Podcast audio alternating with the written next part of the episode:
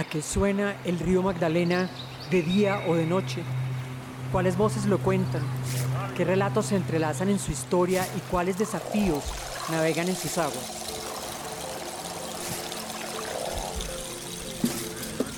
El Banco de la República se hizo estas preguntas e invitó a participar a cuatro productores de podcast para entrelazar experiencias, narrar el río y producir Cuando el río suena, un podcast que nos lleva por un viaje sonoro a lo largo del río Magdalena para reflexionar sobre los ríos como territorios de vida.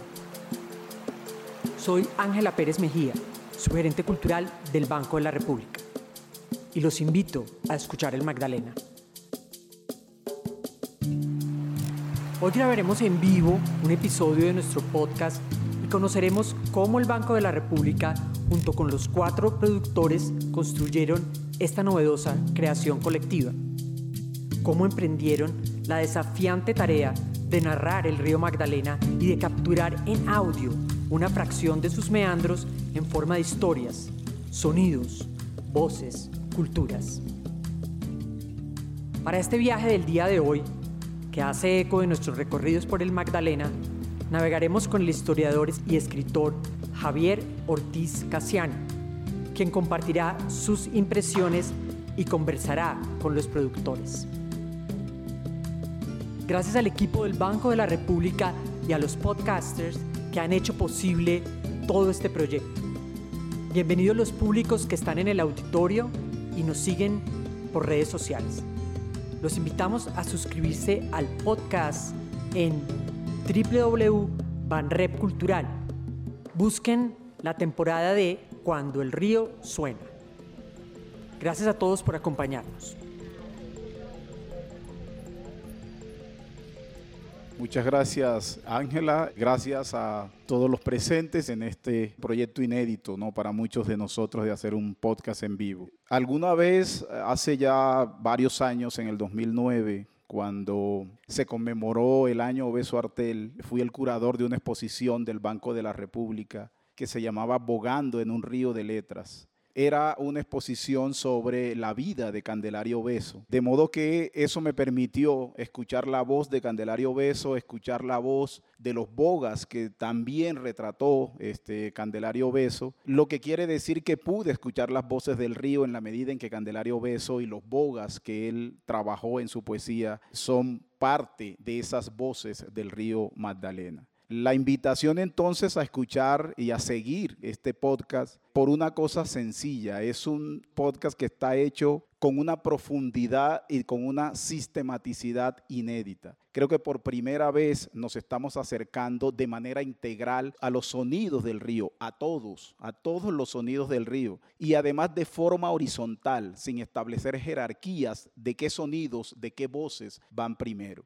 El trabajo es un trabajo supremamente profundo, un trabajo supremamente detallado de esas voces del río. Y además porque en el podcast podemos encontrar la glorificación o la valoración de la monumentalidad del río, de lo que significa el río Magdalena. Pero no se queda solo en esa idea romántica del río de la nación, sino que también es capaz de contar las miserias del río y de la gente alrededor del río o las miserias que han padecido la gente alrededor del río. Es decir, ese podcast habla de las toneladas y toneladas que cada hora, que cada día, que cada mes, que cada año se depositan y son trasladadas por el río Magdalena hasta Bocas de Ceniza y lo que eso implica en términos ambientales. Pero también están otras voces menos monumentales aparentemente y que nunca escuchamos, como por ejemplo las voces o el sonido líquido, el sonido metálico de los crustáceos, por ejemplo. Ese tipo de sonidos normalmente son silencios para nosotros, porque nadie se había tomado el trabajo de poner una grabadora y escuchar cómo sonaban estas especies en el río Magdalena. Está también la música, ¿no? Está el bullerengue, está el son de negro, está la cumbia, está el fandango, están todos los ritmos, están los porros, están los ritmos que han ayudado a construir la identidad musical de la nación colombiana. Pero también está el sonido que puede hacer, por ejemplo, un cadáver bajando río abajo por el río Magdalena. Por eso hablo de que es supremamente importante entender la magnitud de lo que significa este proyecto en términos de integralidad, en términos de entender la dimensión de los sonidos del río Magdalena. En este podcast podemos encontrar voces de gente que toda la vida ha vivido a la orilla del río y que si bien tiene una relación simbiótica con el río, si bien usa el río como un espacio donde pesca, donde obtiene ciertos recursos, también combate con el río.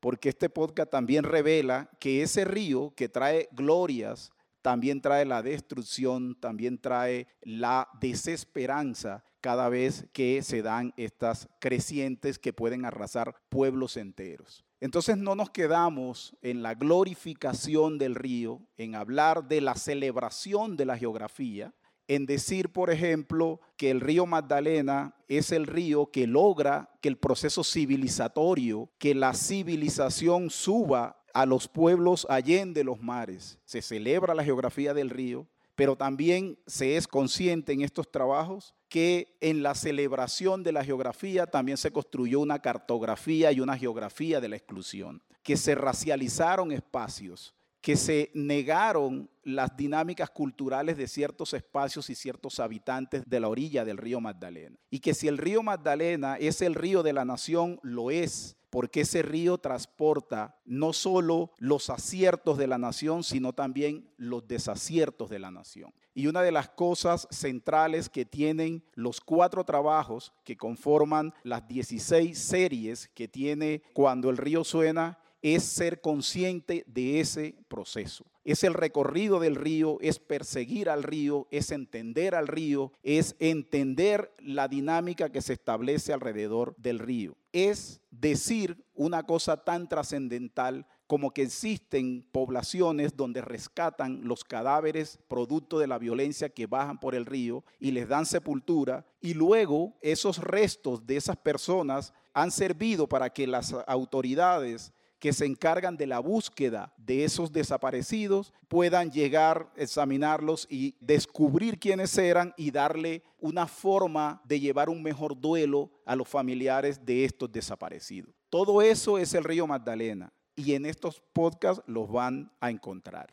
Por eso voy a invitar a las personas que hicieron posible este trabajo para que tengamos un, diálogo a propósito de toda la experiencia con la que se encontraron en ese proceso. Me acompaña Adrián Ateortúa. Adrián Ateortúa es productor y periodista de la serie Un río de gente, que es uno de los cuatro podcasts que hacen parte de este gran podcast que es Cuando el río suena. Eh, me acompaña también Sol Camacho. Ella es bióloga, es investigadora bioacústica y es una de las personas que participó en la producción, la elaboración del coro de las especies. También está en Cristina Ruiz, que es divulgadora científica y estuvo detrás de la producción de las huellas del agua. Y tenemos también, le damos la bienvenida a Rodrigo Rodríguez, que es el guionista del río que esculpimos. Vamos entonces a empezar. Voy a hacerles algunas preguntas a, cada uno de ellos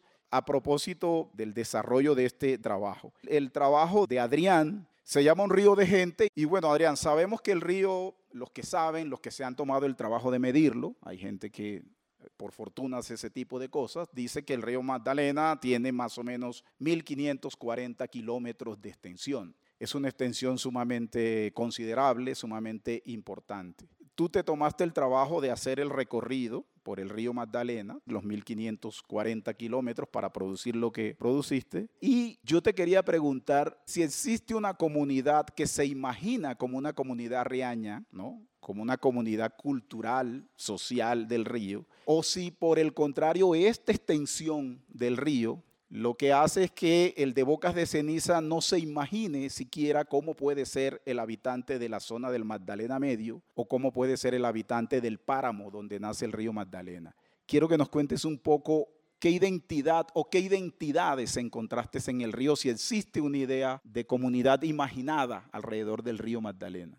Bueno, nuestra temporada, nuestra serie se llama Un río de gente y bueno, como lo acaba de describir Javier, vamos por el río de Magdalena abordándolo desde la gente no desde un punto de vista ni biológico, ni de riqueza geológica, sino desde la gente. Y lo que uno puede notar es que sí habría elementos para que uno diga que en Colombia, al menos en torno al río Magdalena, hay una población que pudiera considerarse ribereña, hay como un margen de conciencia sobre el tema, pero la gente no está identificándose sobre eso. Tienen unas nociones que son las que tal vez a muchos nos dejaron de enseñar en el colegio. En eso hay una diferencia, es como si ellos sintieran que hay una población de cara al río y otra que hay de espaldas al río, que somos nosotros, los que estamos en las ciudades. Pero los que están en, en la orilla del río sí recuerdan toda esa carreta pues que a uno le contaron en el colegio o que ya nos la cuentan en el colegio, que nace en el macizo colombiano, en el páramo de las papas, que tiene 1500 kilómetros, que recorre el país de sur a norte, todo eso ellos lo recuerdan. Pero claro, tienen muchos rasgos en común, como por ejemplo que no conocen los otros lados del río, las otras orillas del río. Entonces, hay unos sentimientos de orgullo hacia el río, pero también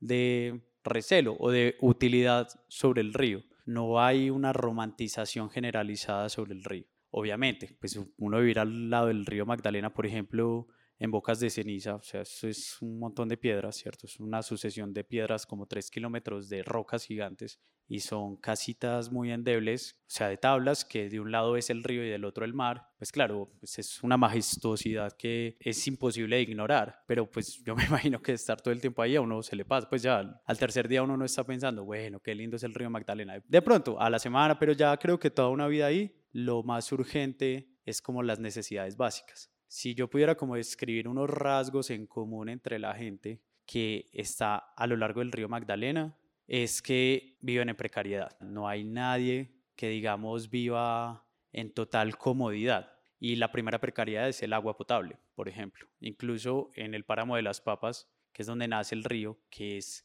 agua pura, o sea, literal uno ve como las nubes caen en los frailejones y van formando esa laguna, que es donde nace el hilo de agua que forma el río pues no pueden beber esa agua porque esa agua está tan llena de minerales que no es apta para el consumo. Entonces la gente tiene que resolver de alguna manera cómo beber agua. Por eso digo que hay como unos márgenes de rasgos que tienen en común toda la población ribereña, pero ellos no, no tienen como esa unidad que uno esperaría. Otra cosa que tienen en común es que para ellos, ellos piensan más la vida o la comunicación a través del río, no a través de la tierra como nosotros, que es algo que nos ha caracterizado como país. No, ellos saben que navegando el río pueden llegar a un lugar u otro. El punto es dónde conseguís una embarcación, el punto es qué recursos tenés para hacerlo. Entonces, en general, en el río, si hay unos rasgos que comparte la gente por estar viviendo a la orilla del río, pero literalmente no hay como una unificación en torno a la vida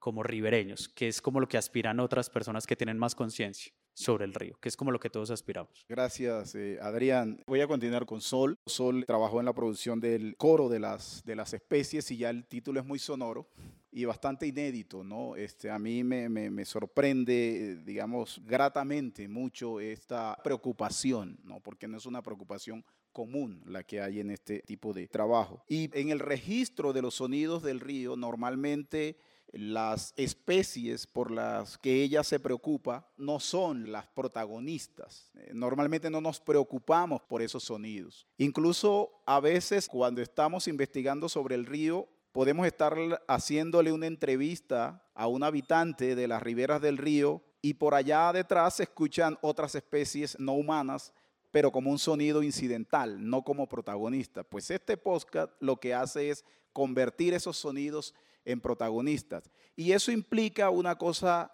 que me parece supremamente valiosa porque le da un carácter democratizador al análisis sobre el río Magdalena. Y tiene que ver con la escucha. Aprender a escuchar el río es aprender a escuchar todas las especies, incluyendo la humana, por supuesto, que habitan o que están cerca al río Magdalena. Y le quería preguntar a Sol por eso que ella llama la horizontalidad de la escucha. Y me gustaría que, nos ampliara un poco ese proceso que se dio a partir de la realización de este podcast. Todo el, nuestro trabajo con podcast o todo el trabajo sonoro, como de arte sonoro que hemos llevado, empieza como desde una idea que se nos ha ido como confirmando y es que la escucha del sonido nos permite a todos ser igualmente legítimos independientemente de dónde vengamos, de cuántos años tengamos, de qué hayamos estudiado, como que nos, nos deja a todos en, el, en una misma horizontalidad de percepción. Y todos somos igual de legítimos y de legítimas para hablar de lo que cada quien percibió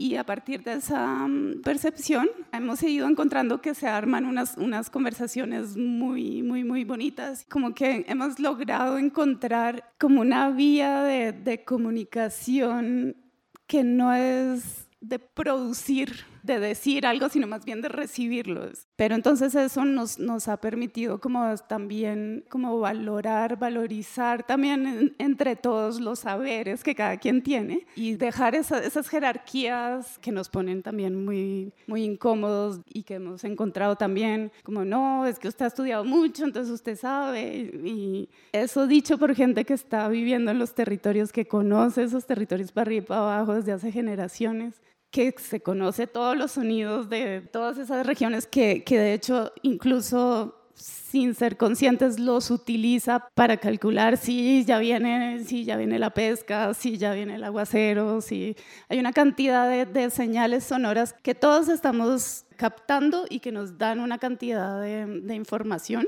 Y pues sí, la, la apuesta acá era, ¿qué pasa si escuchamos todo lo que hay que escuchar?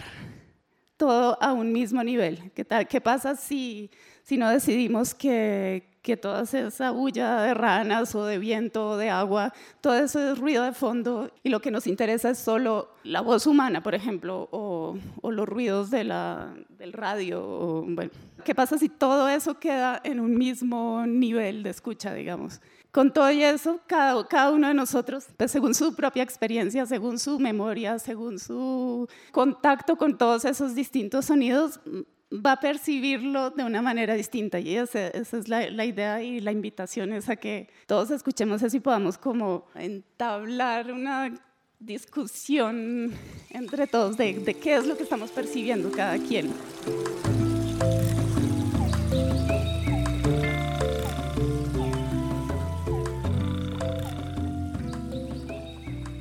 Una idea además del río como un ser vivo, entender al río como un ser vivo y por tanto está produciendo sonido, es decir, el río siempre está en concierto y en ese concierto había unos instrumentos que se escuchaban y otros que no queríamos o no podíamos o no teníamos las herramientas para escuchar y creo que este podcast lo que ha hecho es ese, ponerle el micrófono, la grabadora a todos los sonidos, a todos los instrumentos que genera ese río. Uno de los podcasts es también una propuesta muy audaz es una radionovela, una audionovela. La pandemia generó un proceso por la misma virtualización de la vida, si se quiere. Los podcasts y todo material este, virtual empezó a, a tener cierto auge. Sin embargo, las radionovelas son como de otra época. No son, digamos, unos instrumentos que ahora pues, sean el canal mediante el cual se realicen ciertos procesos de educación o de, de expansión de comunicación de cierto tipo de mensaje. Sin embargo, Cristina Ruiz se metió en esa tarea de hacer cuatro series de una audionovela que se llama Las huellas del agua. La radionovela y las telenovelas tienen una característica o son un tópico, un arquetipo, y es que manejan normalmente una idea de lo bueno y de lo malo y por eso son tan fáciles de consumir y por eso se metieron tanto en nuestra educación sentimental, ¿no? La idea de que los buenos son buenos y los malos son malos y al final, después de muchas vicisitudes, eh, lo bueno triunfa sobre lo malo. ¿Qué significa hacer una radionovela en un panorama que no es como el panorama argumentativo que tienen las radionovelas y las telenovelas, porque si hay algo complejo es la memoria y la actualidad del río Magdalena. Gracias, Javier. Y tengo que invocar a mis compañeros creativos, los Felipes, Felipe Álvarez, Felipe Araque y Felipe Aramburo, y los evoco porque nosotros somos contemporáneos. Y cuando estábamos pensando en la idea, nos dimos cuenta que habíamos sido una generación novelera y nos identificamos con alguna heroína en general son heroínas de novela y aunque nos cueste aceptarlo, todos sufrimos con alguna historia de esas de amores imposibles y todos soñamos pues con que nos cambiara la vida gracias a un amor y entonces cuando estábamos pensando cómo contar esta historia del río y cómo darle voz, además desde personas que no vivimos directamente el río y, que tenemos una serie de imágenes y unas ideas de lo que puede ser el río Magdalena y de golpe hemos ido de paseo y por ahí habremos metido los pies, tal vez nos hemos comido un pescado del Magdalena, pero digamos que en general el río aunque todos lo conocimos y desde el colegio nos hablaron de la importancia del Magdalena, pues no lo tenemos tan cercano. Y entonces dijimos, bueno, hagamos una historia tipo radionovela y pongamos en la piel de una heroína estas aventuras que además no les voy a adelantar pues la historia porque la he hecho a perder, tienen que conectarse y, y vivir con ella, solo les voy a decir que se llama Gabriela pero Gabriela y, su historia además nos permitió meternos en el río y, lo que tú dices, ¿no? La, la, novela tradicional, la telenovela o las radionovelas un poco atrás eran un poco más planas en términos de la historia. Es decir, uno sufría con las aventuras, pero más o menos sabía en qué iba a terminar. La historia de Gabriela no es tan sencilla porque además la historia de Gabriela se parece mucho a la historia del río Magdalena. Es compleja, ella está buscando verdades, pero también está conociendo, aparecen voces de comunidades y entonces ahí pasan pues una serie de cosas por el camino y la verdad es que también queríamos ser un poquito, si se quiere, rompedores porque nosotros trabajamos mucho en divulgación de ciencia y uno tiene mucho susto cuando hace divulgación de ciencia porque le da miedo perder el rigor. Y los científicos, que son un poco nuestros interlocutores, siempre nos están insistiendo a los divulgadores, ahí cuidado con el rigor y mire que no se pierda la ciencia. Entonces contar historias del Magdalena, queríamos hacer algo distinto, por eso se nos ocurrió la, este formato tipo audionovela pero además nos permitió también meterle complejidad porque van ustedes a, escuchar de mano de Gabriela y de sus compañeros cosas que pasan en el Magdalena y que son muy complejas. Ahí hablamos un poco de conflictos socioambientales, hablamos también de esa historia que tiene el, conflicto en Colombia y su relación con el río que dolorosamente ha marcado la historia de los ríos en Colombia. Y Gabriela se hace preguntas y las comunidades le dan ideas, insumos y permanentemente uno siente ahí las tensiones y las angustias. Entonces sí, nos queríamos poner un poquito como dirían los eh, amigos mexicanos, quisimos darle vuelo a la hilacha también para que otras audiencias conecten, porque además nos dimos cuenta con mucha gracia que en muchas plataformas ponen novelas y la gente las sigue viendo y por ahí de golpe se escuchan. Y mis hijas, por ejemplo, que están en una edad ya adolescente grande, ven novelas K-dramas seguimos como en esa idea de, soñar y, y, además es, la radionovela tiene una cosa hermosa y es que nos permite imaginar. Le vamos a poner cara a Gabriela, a los otros personajes y creo que va a ser bonito que todos naveguemos con ella en la historia del río Magdalena. Gracias, Cristina. Es un personaje que si se quiere va siendo formado por el río, ¿no? que el río ayuda a formar, porque además hace el recorrido este, del río Magdalena, desde las partes más altas hasta, no hasta la desembocadura, pero sí hasta Magangué. Y ya no cuento más porque pues lo van a escuchar. Pero sí, es, el río va esculpiendo a esta, a esta mujer. Y de eso se ocupó Rodrigo. Rodrigo, el, trabajo, el podcast este, donde participa Rodrigo se llama El río que esculpimos. Y bueno, los datos arqueológicos, los que saben de eso han dicho que el río Magdalena se empezó a formar con varios movimientos de las capas, este, la evolución geológica, en fin, desde hace 450 millones de años. Lo que nos pone además eh, a preguntarnos por el tema de la dimensión del tiempo, ¿no? Que nosotros vivimos a veces creemos que el tiempo que manejamos es de una magnitud eh, y le damos una importancia y resulta que quizás somos solo un parpadeo en todo ese proceso de construcción de las cosas. Sin embargo, en ese parpadeo este, también hemos hemos esculpido un río y el río ha ayudado a esculpir a la gente también. ¿Qué tipo de río te encontraste, digamos, ahora o en el, en el presente del río Magdalena? Pues apoyado, por supuesto, en la historia, en la memoria del río. ¿Qué tipo de río se esculpió y qué tipo de gente esculpe ese río? Em, hola a todos, eh, muchas gracias, Javier. Em, ¿Qué tipo de río se esculpe? Digamos que me gusta mucho la frase que usa así, o sea, quizá en el marco de como de las eras y de los años, realmente somos como un parpadeo en edades geológicas, pero en ese breve instante de tiempo en el que hemos estado conviviendo con el río, ciertamente pues creo que el río nos ha construido más a nosotros de lo que nosotros lo hemos moldeado. Claramente hay unas cosas que, por ejemplo, maravillas arquitectónicas como lo que fue el canal del dique, o sea, hemos moldeado el río de maneras increíbles, pero a la vez también hay que pensar que la geografía, la geología, el cómo entendemos el río es más cómo nos relacionamos nosotros con él. Intentar entenderlo es per se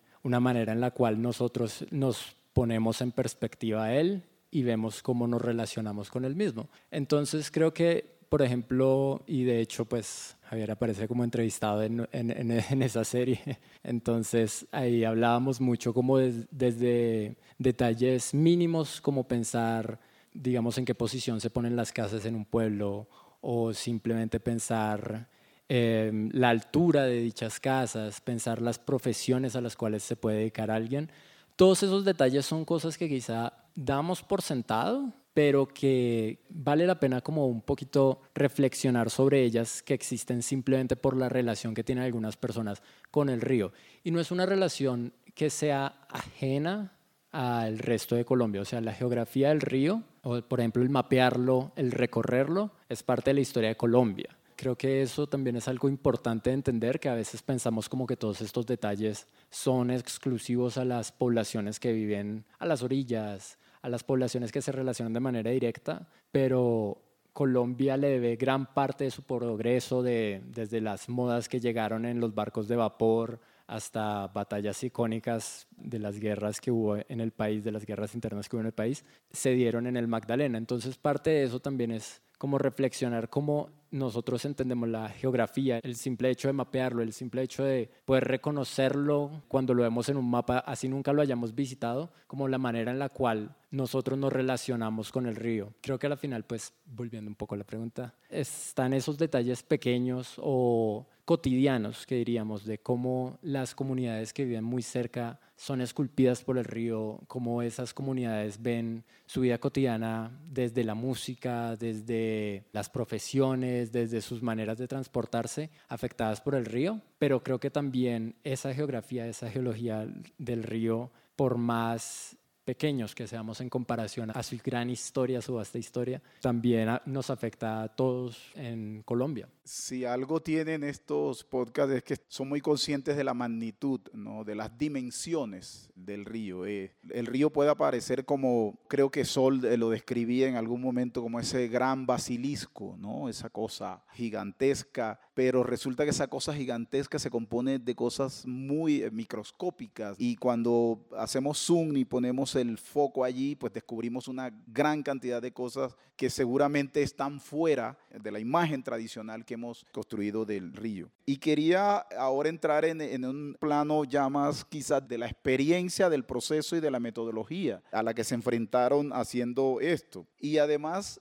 en una coyuntura muy importante. Todos ustedes han hecho este tipo de trabajo no se están estrenando haciendo un podcast sobre el río Magdalena, sino que es, es, una experiencia que ya tenían, pero en esta coyuntura, como estaba diciendo en algún momento, pues hay cierto auge del podcast como una herramienta de, comunicación muy fuerte en los últimos tiempos. Yo le quería preguntar a Adrián. Antes de comenzar le preguntaba que, si ya había hecho podcast y me dice, pues vengo de hacer un podcast, ¿no? Es decir, se dedica a hacer podcast. ¿Qué de diferente hay en tu actividad como hacedor de podcast y hacer un podcast sobre el río Magdalena? ¿Qué elementos allí, digamos, redescubres o dices, bueno, esta experiencia es inédita por esto o pues se parece en la medida en que puedo desarrollar este tipo de cosas que ya he desarrollado? En esta experiencia, claro, como es desde el punto, el río visto desde la gente, hay algo que me parece un elemento sonoro importantísimo, que es pues, las voces de la gente. Además, en un solo país, toda esa diversidad de acentos.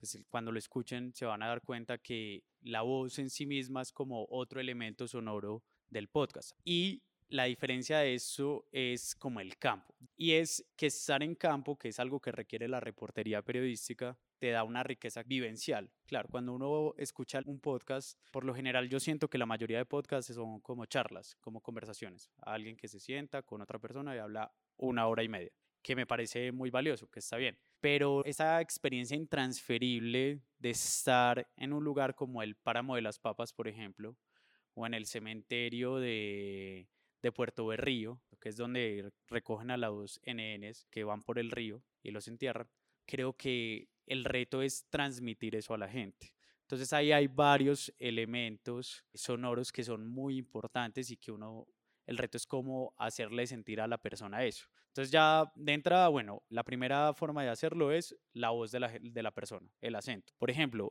la gente de Barranca Bermeja habla de una manera y las de Puerto de Río, que está al frente, hablan de otra. Y lo otro era que a medida que íbamos recorriendo, íbamos haciendo, pues como inconscientemente íbamos haciendo como un banco de sonidos, que es el sonido del río en sí mismo como real, ¿cierto? Como el sonido ahí. Desde el frailejón, pues, o sea, eso es algo como muy imperceptible, pero sí, todos son como sonidos reales y creo que eso es lo valioso también de salir a hacer un podcast, que no es estás en un estudio y la persona viene y lo hace y habla, sino ir hasta allá. Entonces esa recopilación, como esas memorias de gente que vive al lado del río, me parece que es como la gran riqueza que podrías tener estas entregas que realizamos nosotros. Es como ese rescate, creo que no sé hasta qué punto vuelvan a escucharse esas voces otra vez, o sea, la voz de la comunidad indígena de El Páramo de las Papas. Me parece que es como el valor agregado de este podcast.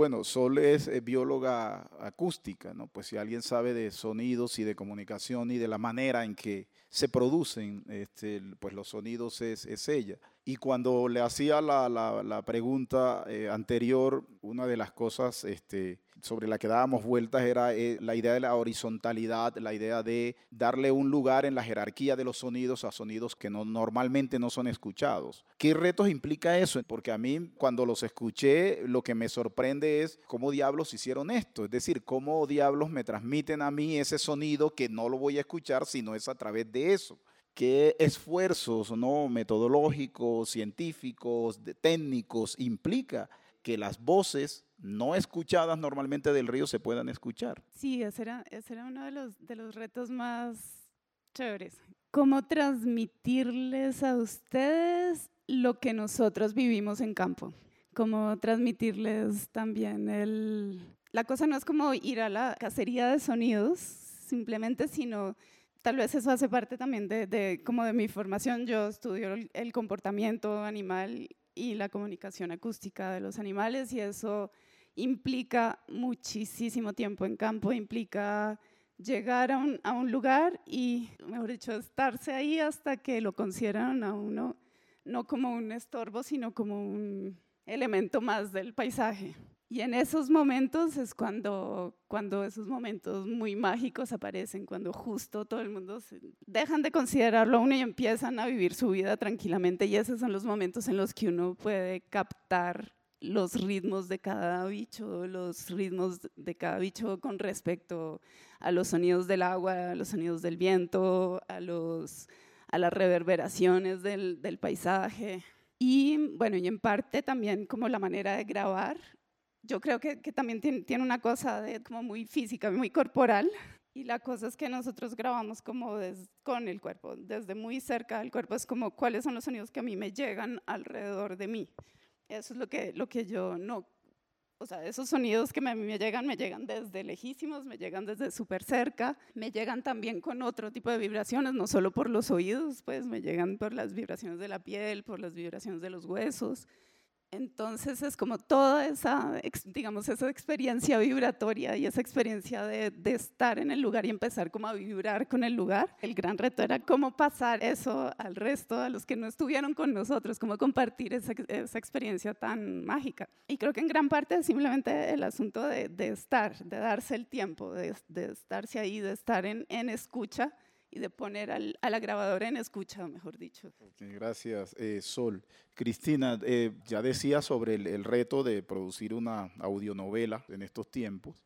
Pues hay actores, una audionovela tiene actores y me parece que no es algo fácil porque nos interesan los sonidos del río, nos interesa que la historia suceda eh, a lo largo del río en el río pero una audionovela tiene mucho de estudio, tiene mucho de trabajo a propósito de lo que estaba diciendo Adrián, este, de la diferencia entre grabar eh, un podcast en estudio y salir al terreno a grabar las cosas. Pero siempre hay una mediación en, puedes grabar en terreno, pero luego tienes que venir a, pues, a producirlo y hacer todo el trabajo. Eso es otra experiencia, ¿no? hay un proceso de mediación interesante. Hay muy buenos actores, se transmite mucha naturalidad. Yo te quería preguntar ese proceso de grabar, si todos los diálogos son grabados en el escenario sobre el que están hablando y un poco que nos expliques ese proceso allí de qué tanto hay de campo, qué tanto hay de estudio y si es, es diferente lo que se transmite cuando estás en un lugar y en otro. Total, no saben la locura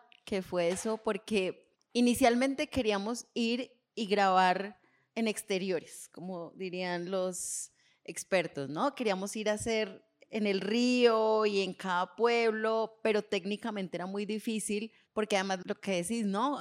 Trabajamos con actores y entonces como que hacer la puesta en escena, además porque claro, e, el actor necesita toda una preparación y necesita meterse en el personaje. El otro reto que teníamos era no nos están viendo, es que somos una generación muy visual y todo lo nos entra, pues en general nos, nos entra de manera visual y entonces cómo transmitir las emociones, cómo transmitir la historia, las sin que nos vieran.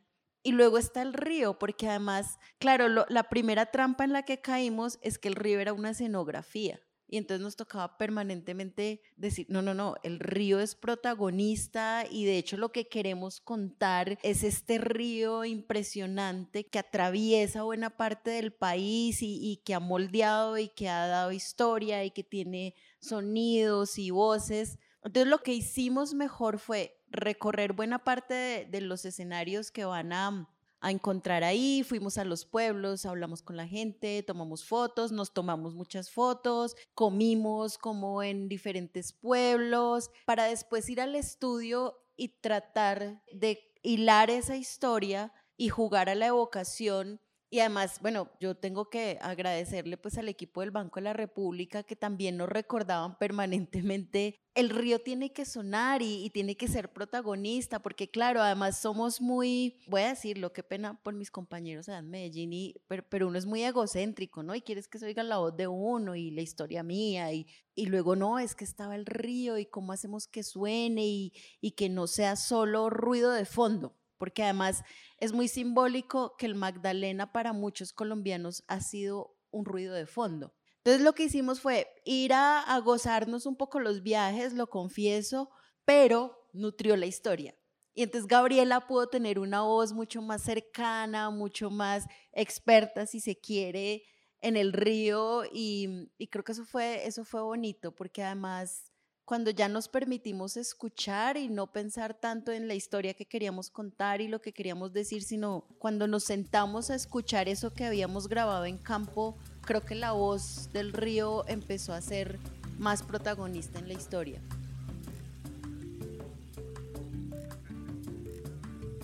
Bueno, eh, Rodrigo, eh, los cuatro capítulos del podcast que ustedes hicieron tiene títulos como Navegar es conquistar, La tierra que reclama el río, como agua y aceite, y el río que forjamos, el río que nos, que nos forja. Hay por lo menos dos capítulos que son los sonidos de la tragedia, son los sonidos de la dificultad. Y me refiero a la tierra que reclama el río, por ejemplo, y también a como agua y aceite, que es toda la descripción de este proceso que ocurrió hace unos años cuando hay un, una fuga de petróleo en el, en un pozo este, de Lezama, cerca a Barranca Bermeja, en la quebrada Lezama, y que se pensaba que había contaminado una que otra especie y resultó más o menos contaminando a 6.000 y el trabajo fue brutal para pues tratar de mitigar todo el daño que se causó. ¿Cómo hicieron para recoger esos sonidos de la tragedia y que no se quedara en la, en la explicación de la tragedia solo a través de la voz de los que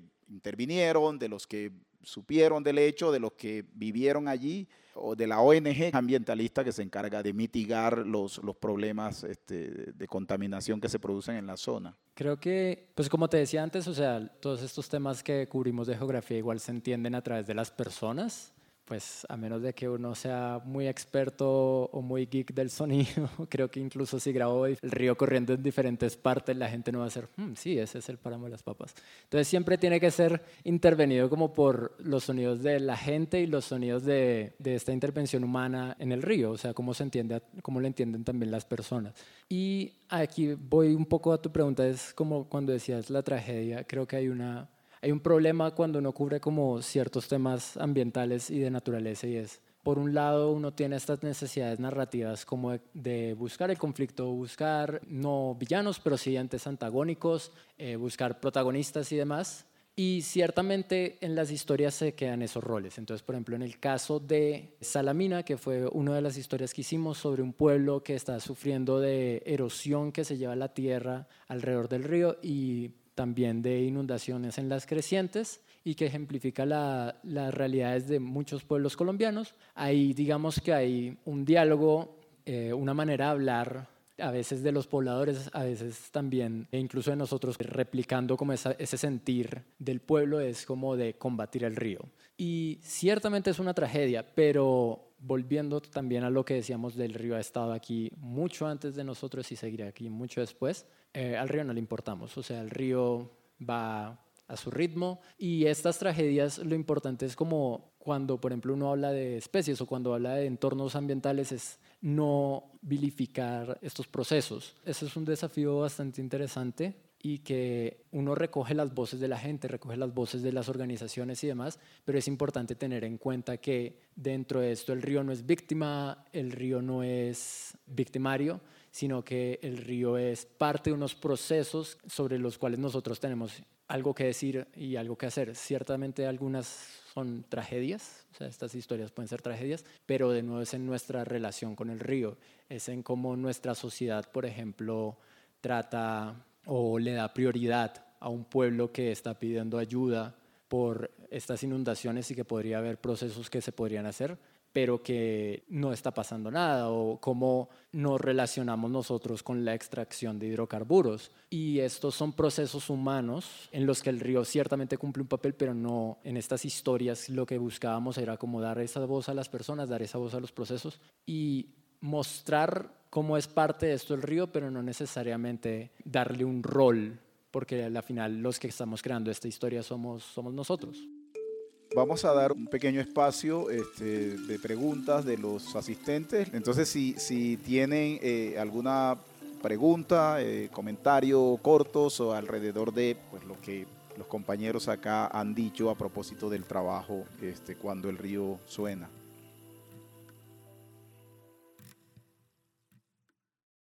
Gracias por el trabajo. Mi generación creció con miedo a, viajar por la violencia, ser secuestrado, terminar en medio de un tiroteo. ¿Ustedes experimentaron temor o situaciones de riesgo mientras hacían este trabajo? Nosotros nos dimos cuenta que sí es difícil, que uno desde la ciudad y ve los noticieros y claro, hay dos posibilidades. O piensas que todo está en llamas o piensas que todo está muy calmado en algunos pueblos sí se siente una tensión y, y, sientes que las personas tienen miedo y ese miedo se te contagia. Claro, no nos pasó nada, no vimos, pues, pero se siente. Y creo que a la hora de entrevistar a, algunas personas es triste que sientan que no pueden hablar con la libertad que probablemente lo haríamos en, en otro no sé si en otra época o quizá en otro país, eso nos pareció duro. Ahora, hay otra cosa que nos llamó la atención y, perdón pues que cuente esta cosa personal, pero es que habla de cómo vivimos el río y es que hay, hay momentos en los que el río te da susto, es, es inmenso, es, es masivo y, y, uno que no es gente de río, eso da mucho miedo en, en Magangués, es una cosa que sientes que te lleva y entonces también valorábamos esas personas que viven todo el tiempo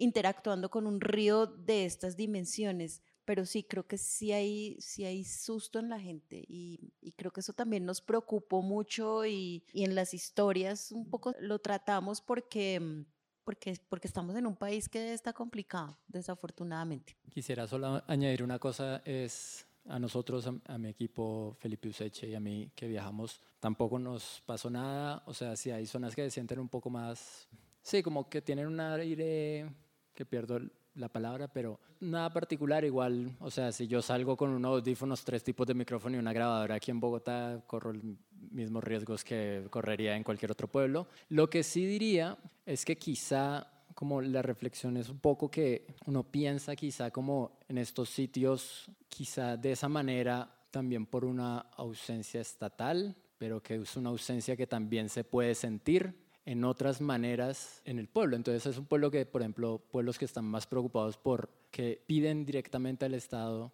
intervenciones en, en, ciertas obras o cosas. Entonces, como esa ausencia estatal no solo se siente como quizá en esa percepción que uno tenga de seguridad, sino también en muchas otras cosas que son mucho más apremiantes que solamente la seguridad en ese sentido, sino como por ejemplo lo que hablamos de un pueblo que se inunda y, y no ve soluciones en el horizonte cercano. En contraste con eso, nosotros tuvimos una experiencia como todo lo contrario. Para llegar al páramo de las papas, pues hay que ir desde Popayán como siete horas en carretera destapada. Y claro, son más esos temores como de la ausencia estatal. Pero cuando llegamos después de siete horas allá, pues nos sorprendió nosotros desde nuestro prejuicio admitido. Y era que pues es una comunidad con una callecita y todo estaba abierto. Todo el mundo entra, o sea, yo no había visto eso en ningún viaje en Colombia, es que todo el mundo tiene la puerta abierta. Entonces, digamos, nos quedamos, no sé, hasta la noche como viendo el cielo y nos íbamos a ir y simplemente uno empuja la puerta de donde se queda y ahí está, y la puerta queda abierta. Entonces, claro, la percepción de inseguridad también es como parte del ADN colombiano y sin duda sí hay lugares como más lúgubres o más como donde se siente más fuerte esa, esa tensión, ¿no?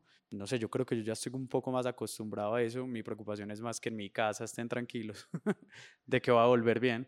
Y no es que no se lance y haya un riesgo, pero sí está ese temor como transversal a cualquier viaje acá. Eso sí, sin duda es como una de las primeras cosas que uno piensa antes de salir. Por acá hay otra pregunta. Ante todo, felicitaciones por ese trabajo. Y yo quería preguntarles si integraron y cómo integraron los sonidos artificiales que son parte del sonido del río. Por ejemplo, el motor fuera de borda. Es indudable que eso es parte de, la vida cotidiana del río Magdalena. O la tractomula que pasa por encima del puente. O, por ejemplo, uno se imagina que hay un cambio de sonido en los embalses, ¿no? En, en Betania, etcétera, por lo menos el, el, ambiente sonoro que uno tiene ahí es muy distinto al que puede tener en Onda.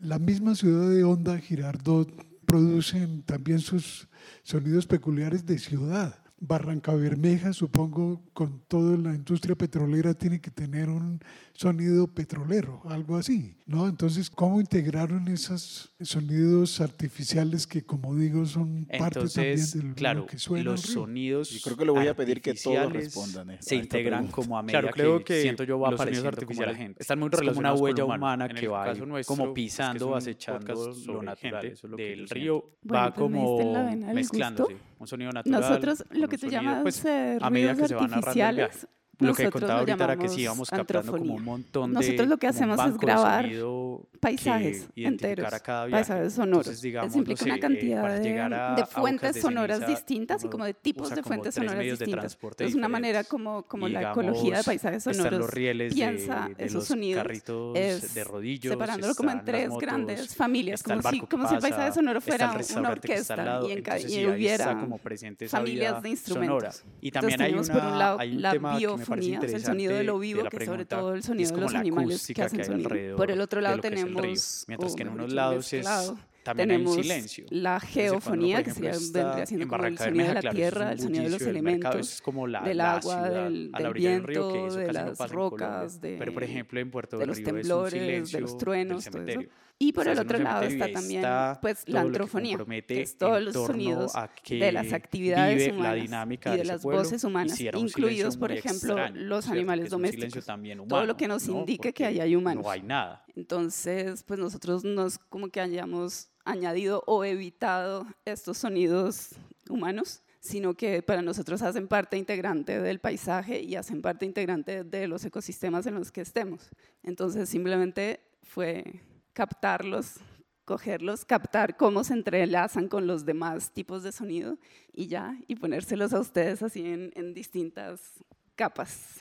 A nosotros obligatoriamente, porque como era una audionovela, eh, entonces nuestro libretista nos metía en problemas como Gabriela se baja del carro, entra a la casa y habla con no sé quién, y luego, ¿cómo hacemos para que suene que se bajó el carro, que entró a la casa, que etcétera? Entonces sí, nos tocó incorporarlos y, y creo que eso va a ser chévere, porque además parte de, de la historia tiene que ver con los conflictos socioambientales del Magdalena y por supuesto en esos conflictos sí que está el sonido de los humanos por ahí metido. Me adscribo a lo que dijo Sol, o sea, a la final esos sonidos artificiales o esos sonidos humanos son ya parte del ambiente, incluso si yo fuese a escribir una historia que no involucrase como personajes humanos, digamos un pez que recorre el río, igual se tendría que enfrentar a cambios ya demasiado grandes y imposibles de ignorar dentro del río, entonces es imposible separarlos. Creo que igual dentro de estas historias llaman a que integremos estos sonidos porque lo queramos o no, no somos fuerzas antagónicas, somos fuerzas que tienen que convivir y dentro de esto pues tanto los sonidos como nuestra influencia en el río tenemos que aceptarla por ambas partes y eso se tiene que ver reflejado también en el sonido.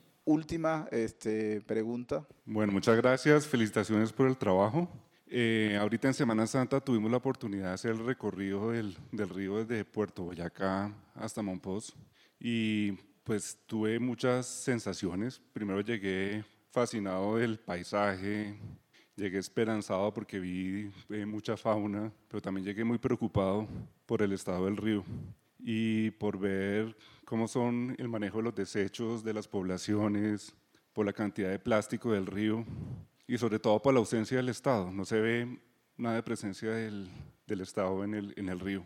Y tuvimos la oportunidad en Carare de ver una fundación que se llama Pescando Plástico y uno dice, pues hay alguien que está trabajando, pero mejor dicho, mi pregunta es, ¿cómo podemos ayudar a, a recuperar el río? ¿Y qué saben usted que se está haciendo para, para recuperar el, el río? Esa es como la preocupación transversal de, de, todo el río Magdalena. La gente vive en una, pues las personas que algunos con más interés o una conciencia un poco más trascendental en torno al río lo llaman población ribereña, saben que hay una, lo que cualquiera se da cuenta cuando llega, el río es tan majestuoso como precario en torno a la gente. Entonces, obvio, eh, vos ves que el río es muy bonito hasta que aparece población. Notas inmediatamente todas las precariedades, que no hay agua, que no hay caminos, que no hay control de basuras, pero también es algo que se le escapa como de las manos a las personas, incluso en los lugares más cuidados, como, insisto, el único lugar que vi realmente como con un trabajo esmerado es en este caso en el macizo colombiano. Y aún así ellos tienen otras luchas diferentes que es intentar que no lleguen, por ejemplo, las personas que quieren la minería o los deforestadores. Entonces, allá sí hay como una conciencia también porque la, la, naturaleza ayuda mucho y pues también la lejanía. Como es tan difícil llegar allá, pues muy pocas personas llegan. Pero contrario a eso, ¿qué iniciativas hay? Todo el mundo tiene iniciativas. Siempre está el maestro del colegio que tiene la iniciativa. Siempre está el líder comunitario que tiene la iniciativa. Pero es como que su onda expansiva se corta cuando empieza justamente la tramitología o, o, el contacto con el Estado. Entonces es como una lucha a veces muy resignada de las personas. Hay iniciativas, sí, pero son como chispas que se apagan muy rápido.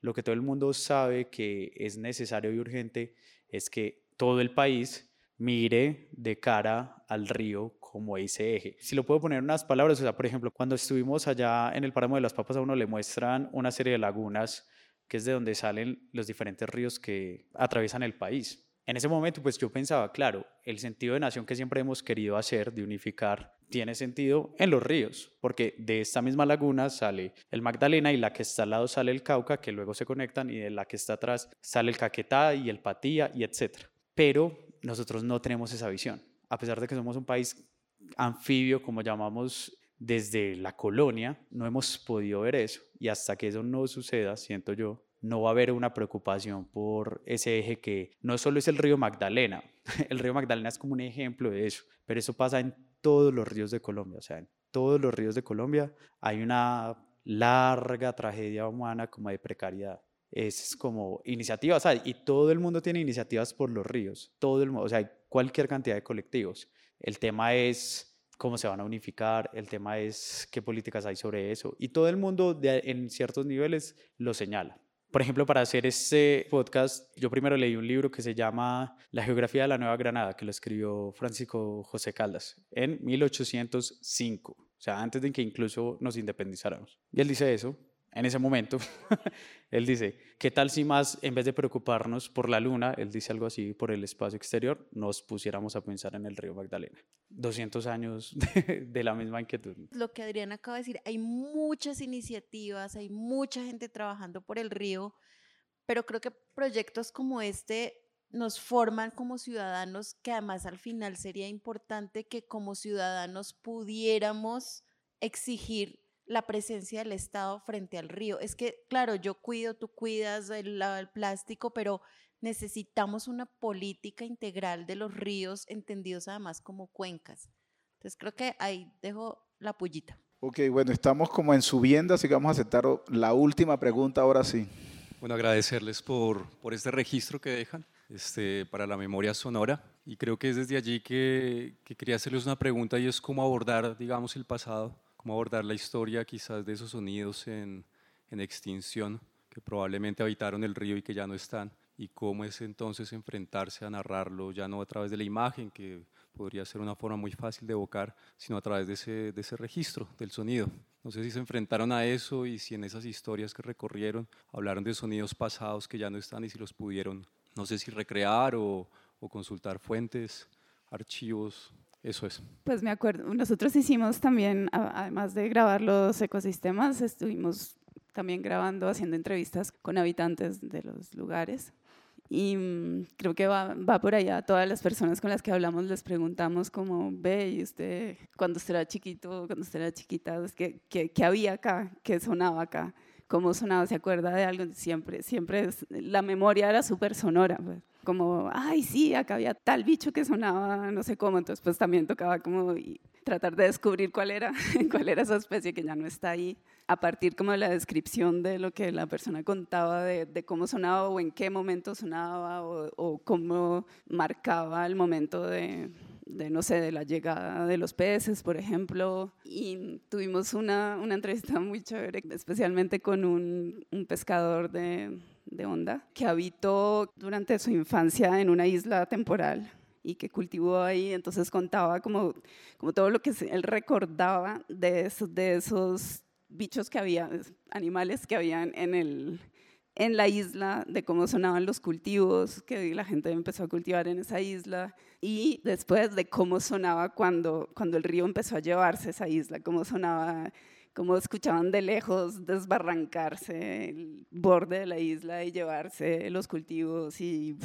entonces como que mucho también era muy sonoro él como explicando todo con onomatopeyas finalmente, ¿no? Como, esa fue muy bonita y además al mismo tiempo lo, mágico era que estábamos rodeados de una cantidad de, de, movimiento y de sonidos mientras estábamos grabando eso, entonces también era como más como a través de la, de la memoria sonora de la gente que finalmente, afortunadamente, está. Y el sonido es como una gran, un gran despertador de memoria. En Colombia sí, sí hay una gran tradición radiofónica. Nosotros lastimosamente no, no pudimos consultar muchos archivos.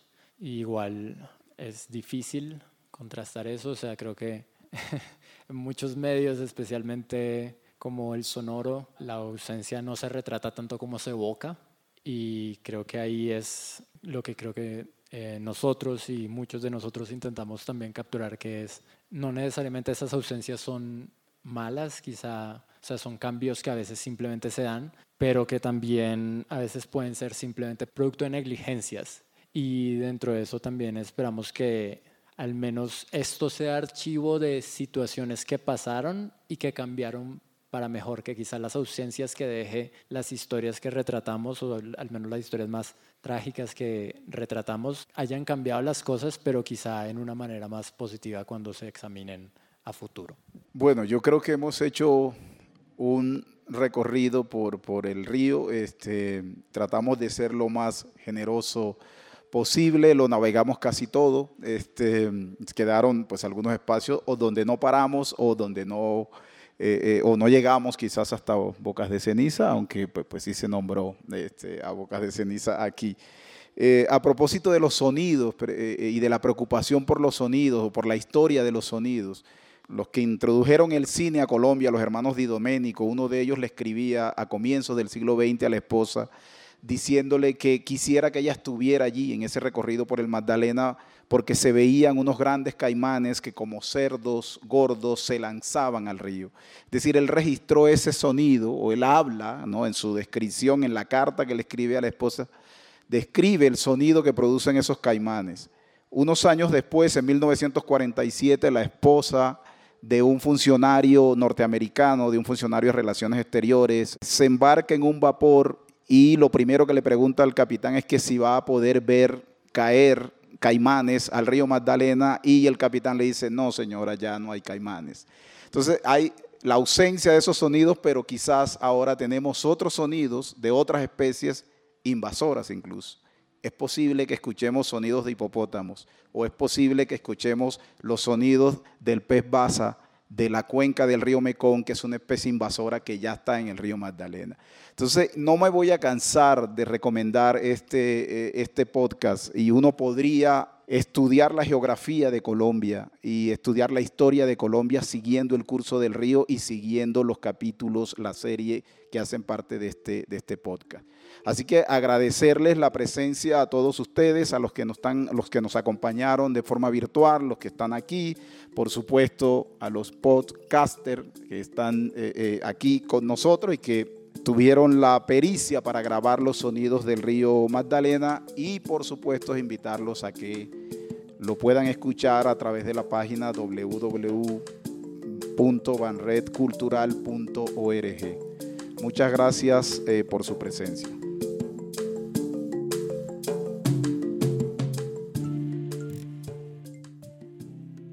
El podcast que acabas de escuchar concluye esta temporada de Cuando el río suena. Esperamos que te haya gustado este experimento sonoro donde juntamos crónicas de viaje, sonido binaural, periodismo científico, histórico y audio de ficción. Este episodio en vivo se realizó en alianza con Vivo, del Espectador, y la producción de Sillón Studios y Tarek Burney. La realización de este episodio en vivo contó con el apoyo del equipo del Banco de la República. Ángela Pérez, Sandra Concha, Sofía Restrepo, Irene Tobón, Larain Vigoya, Héctor Lozada, Guillermo Ramírez, John García, Hernando Llanos, Caterina Humada, Oliver Telles, Esmilda Ardila, Adriana Cediel, Fernando Barona, Diana Prieto, Felipe Silva, John Garibello, Mauricio Tibacán y Andrea Arce. Muchas gracias a ellos. Queremos agradecer también a todos los equipos de trabajo de cada una de las series. Un río de gente producida por Adriana Teortúa y David Rubio. El coro de las especies, una producción original de Bicho Fue y La Llama Feliz. Las huellas del agua de Felipe Araque, Cristina Ruiz y Felipe Álvarez. Y El río que esculpimos de Sara Trejos, Rodrigo Rodríguez, Paula Villán, Felipe Useche y Alejandro Cardona de Sillón Estudios y a todos los colombianos y colombianas que nos contaron su historia e hicieron posible saber cuándo es que el río suena. Las opiniones expresadas aquí son responsabilidad exclusiva de los respectivos podcasters, productores y autores y no necesariamente reflejan la posición oficial del Banco de la República de Colombia. A ustedes, gracias por escuchar.